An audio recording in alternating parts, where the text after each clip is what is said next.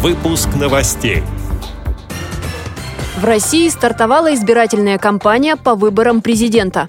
В викторину на тему «Выборы» сыграли липецкие инвалиды по зрению. Вечер вопросов и ответов «Карьера без барьеров» состоялся в университете имени Герцена в Петербурге. Далее об этом подробнее в студии Анастасия Худякова. Здравствуйте.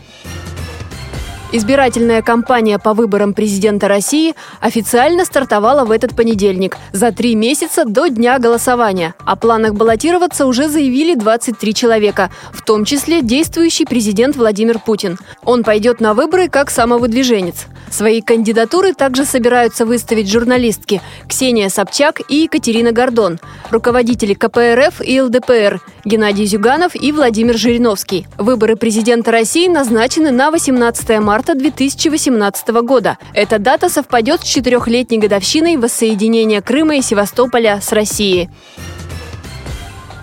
В интеллектуальной игре на тему «Выборы» сразились представители Липецкой областной организации ВОЗ.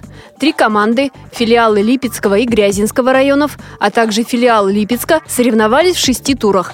Для чего проводятся такие встречи, рассказал председатель избирательной комиссии Липецка Сергей Копцов было мероприятие в рамках подготовки и проведения выборов президента Российской Федерации. Традиционно э, перед встречей мы довели информацию о предстоящих выборах президента. Затем э, мы провели игру в форме э, викторины.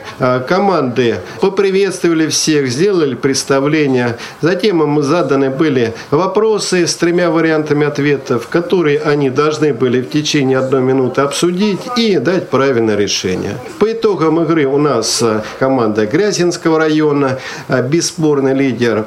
А так, скажем, э, даже не место значимо, а значимо участие, когда мы привлекаем людей, которые задают вопросы. Наверное, все-таки это было, скажем, такое неформальное объединение, неформальная встреча, где смогли люди пообщаться и задать вопросы, которые необходимо, на мой взгляд, знать в преддверия такого события, как выборы президента.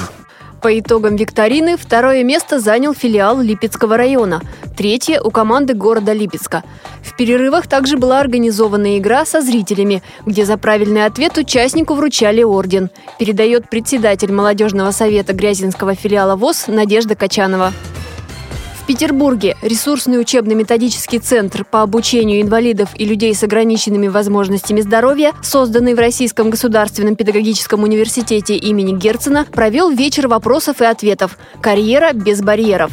Студенты, представители служб занятости и работодатели в живом общении обсудили механизмы поддержки трудоустройства инвалидов с высшим образованием. В вечере вопросов и ответов приняли участие более 20 студентов с нарушением зрения, слуха и опорно-двигательного аппарата, обучающиеся в университете имени Герцена, а также в других вузах северной столицы. Кроме того, в мероприятии участвовали социальные предприниматели, занимающиеся вопросами трудоустройства людей с инвалидностью. По завершении официальной части диалог продолжился в индивидуальном формате.